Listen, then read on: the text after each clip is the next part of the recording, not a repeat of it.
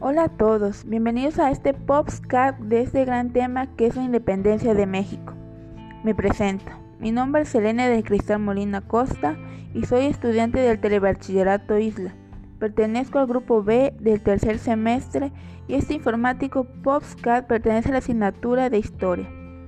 Bueno, dejemos la presentación y continuemos. La independencia de México. Tú escuchas que hablan de este tema y te imaginas algo aburrido y dices, ¿para qué quiero saber de algo que pasó hace mucho tiempo? Pues no. Si tú piensas de este modo, no sabes de lo que te pierdes. Este gran hecho histórico es algo que todos como buenos mexicanos debemos conocer. Porque gracias a este gran acontecimiento somos libres y llegamos a conocer lo que hoy en día somos. Bueno, conozcamos más de este gran acontecimiento Empecemos desde el principio. La, iniciación de la independencia de México fue el 16 de septiembre de 1810. También es la primera etapa de la independencia, conocida como la iniciación. Bueno, continuemos. Consistió en una revuelta desorganizada, no tenía nada de orden. Fue iniciada por el famoso cura Miguel Hidalgo y fue impulsada por los maltratos hacia el pueblo causados por los españoles. Digamos que esta es la causa principal de que sucediera este gran, esta gran revuelta contra el virreinato español.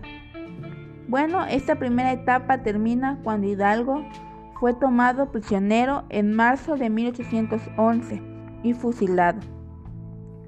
Después de este terrible acontecimiento, se inicia la segunda etapa, la segunda etapa de la independencia, mejor conocida como la etapa de la organización, que inició en el año de 1811 y terminó en 1815. A partir de este inicio de la segunda etapa, se establece un objetivo, que es, que es el obtener la independencia de México al mando de José María Morelos, que es la persona que organiza este movimiento y le da un propósito por medio de un, de un gran documento que es importantísimo, llamado Sentimientos de la Nación, donde además de plantear el objetivo de la independencia, se apunta a poner fin a la desigualdad y organizar un gobierno del pueblo. Esta etapa termina con Morelos prisionero y fusilado el 22 de diciembre de 1815. Bueno, después tenemos la tercera etapa, que, que tras la muerte de Morelos inicia una época de decadencia de la lucha de la independencia por falta de conocimientos militares. Por eso a esta tercera etapa se le conoce como la etapa de la resistencia y sus principales personajes son Vicente Guerrero y Francisco Javier Mina. Inició en el año de 1821 y terminó en el año de 1821. Inició en el año de 1815 y terminó en el año de 1821.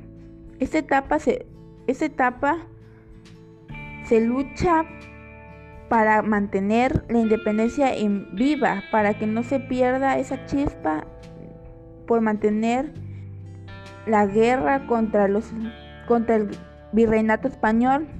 Por eso se llama resistencia.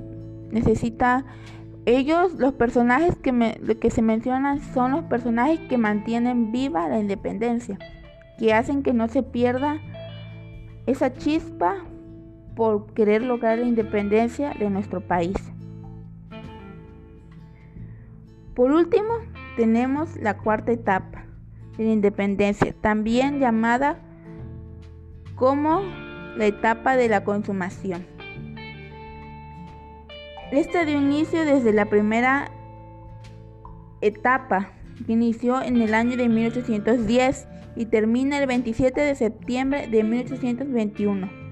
Esa etapa abarca todas las etapas pasadas, porque desde la de iniciación hasta esta que es la última, porque este es, es el resultado final, es el, es el resultado final de toda esa guerra que se vivió durante esos 11 años. Es donde se llega al objetivo que se pelea por largos 11, años y con grandes pérdidas. Los grandes personajes son Agustín Inturbide y Vicente Guerrero.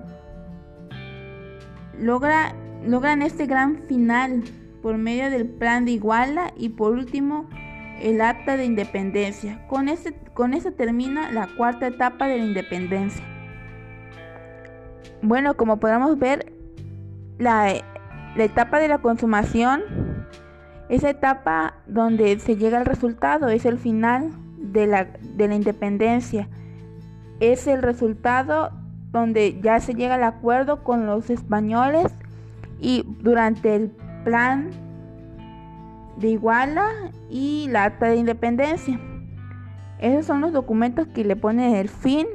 Ahora sí se termina la independencia y se llega al final que se quería obtener al objetivo que se planteó desde, desde la segunda etapa. Bueno, ya se nos acabó el tiempo. Vamos a hacer una conclusión de este tema para recordar todo lo que todo lo que conocimos por, e, por medio de este podcast.